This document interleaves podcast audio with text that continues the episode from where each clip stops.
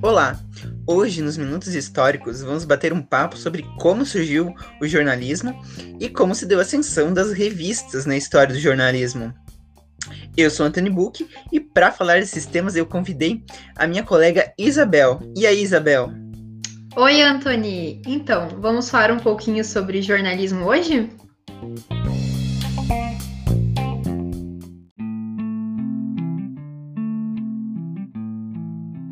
Então, Anthony, o primeiro registro de um jornal que a gente tem é o da Acta Diurna, que ela foi criada pelo imperador romano Júlio César 59 anos antes de Cristo. Tempo pra caramba, né?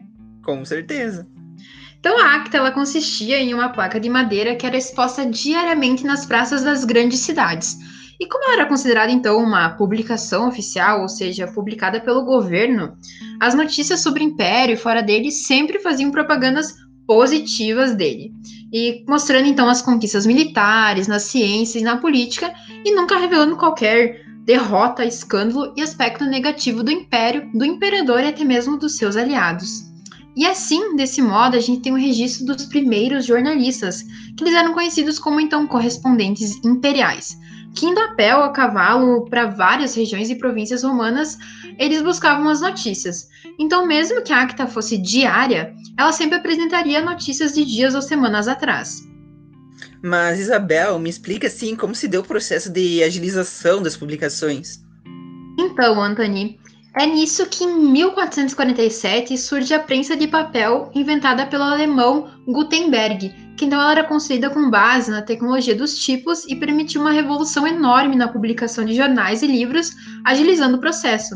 E o que facilitou isso foi também em 1847 o surgimento do telégrafo, que permitiu uma maior pontualidade na publicação de notícias e realmente o início da comunicação moderna. E com todas essas tecnologias, então, que houve o boom do jornal. E com esse boom do jornal, surgiram então depois as revistas. Essas que com certeza alteraram o mercado editorial e deram início então uma nova era.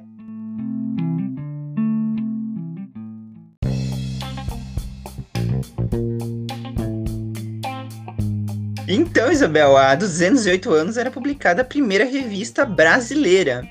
Você poderia até confundir com um jornal, né? Já que, tem, já que eram bem parecidos. E o que acabou por identificar que era a primeira revista foi o seu nome e a semelhança com a primeira revista do mundo. A primeira revista brasileira foi As Variedades, ou Ensaios da Literatura. Ela foi escrita por um preso político chamado Diogo Soares da Silva, na Bahia. Era, pare... era parecida com um livro, tinha cerca de 30 páginas e trazia muita literatura, conteúdos históricos e estudos científicos. Hoje só se tem acesso a três exemplares dessa revista. Depois veio as revistas O Patriota e Anais Fluminenses de Ciências, Artes e Literatura. Esta não passou do primeiro exemplar. Mas Anthony me responde uma coisa. Quando que as mulheres começaram a ganhar vez nas revistas de fato, elas chegaram a um dia ter alguma revista para elas? Então, Isabel, a primeira revista dedicada exclusivamente para as mulheres era chamada de Espelho Diamantino. O seu nome se deu porque o espelho era um fiel confidente das mulheres da época, né? Você sabe bem. Com certeza. Redator... o seu redator se escondia sobre um pseudônimo, então ninguém sabia se era uma mulher ou um homem. Ela teve apenas 14 exemplares. E um, e um diferencial era que ela saía uh, a público de 15 em 15 dias. Essas revistas, elas eram, devido ao custo e às dificuldades de impressão, elas duraram no máximo dois anos de existência. Em contrapartida do surgimento do, da Espelho Diamantino, surgiu a Oriunu. A Oriunu, ela era focada no público masculino. Ela foi fundada em 1898 e ficou circulando por mais de 15 anos a revista ressaltava a superioridade dos homens em relação às mulheres, que eram retratadas como simples pedaços de carne e apenas usadas para contexto sexual.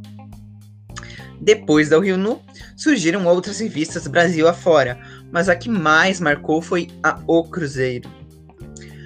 O Cruzeiro foi criada por Assis Chateaubriand em, 1800, em 1928, no Rio de Janeiro, e era a maior revista semanal ilustrada do Brasil, trazendo, nossa, cara do país.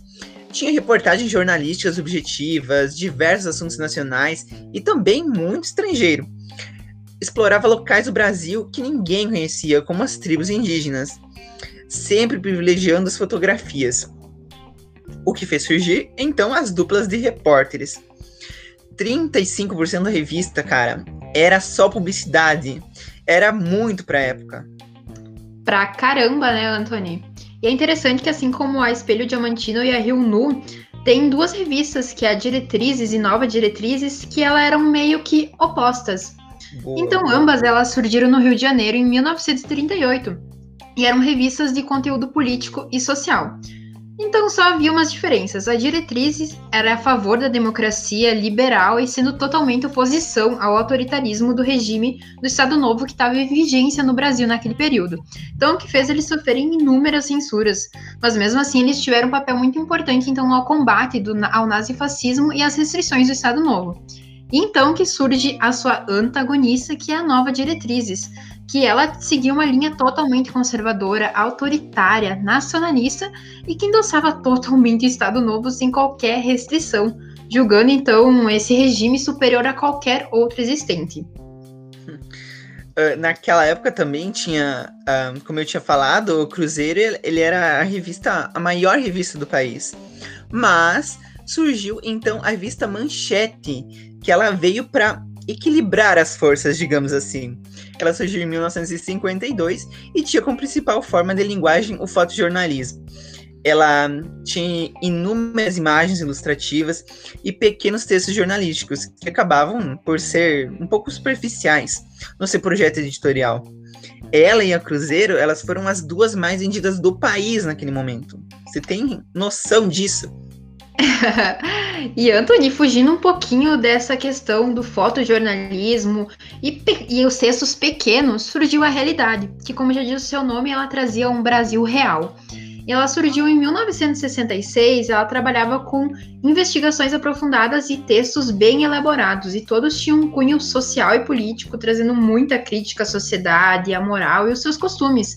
E o que, por fim, obviamente, levou a ela encerrar os seus trabalhos devido à ditadura e decreto do ato institucional número 5.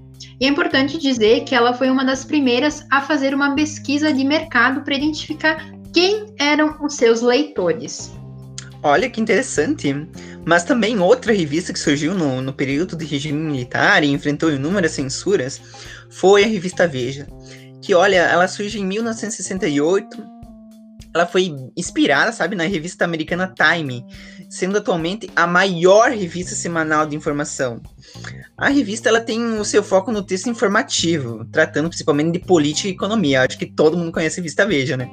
A revista Veja ela foi capaz de produzir inúmeras reportagens, revelou grandes escândalos políticos, assim como redefiniu cenários políticos também. Ela tem um viés mais à direita e agrada aos setores conservadores. E Anthony, mesmo que acima a gente citou inúmeras revistas, claro que às vezes podemos ser deixado inúmeras que também são importantes, né? Exatamente. Uh, e depois, falando em específico da Veja, surgiram outras inúmeras revistas relacionadas a temas cada vez mais específicos, então, atraindo diferentes públicos e preferências. Eram revistas como as fotos novelas, de economia, de moda, lazer, então que fez o mercado editorial das revistas ganhar cada vez mais o seu espaço. E mesmo que agora a gente saiba que ela não está mais no seu auge, elas continuam a se renovar e ganhar destaque, sendo se inovando uh, no online e em novas formas. Uhum. E finalizamos aqui mais essa edição do Minutos Históricos. Obrigado, Isabel, uh, por todas essas colocações que você disse. Espero ter te receber mais vezes aqui. Muito obrigada, Anthony. Eu que agradeço o seu convite. E é desse modo, então, que a gente encerra o podcast de hoje. E até mais, gente!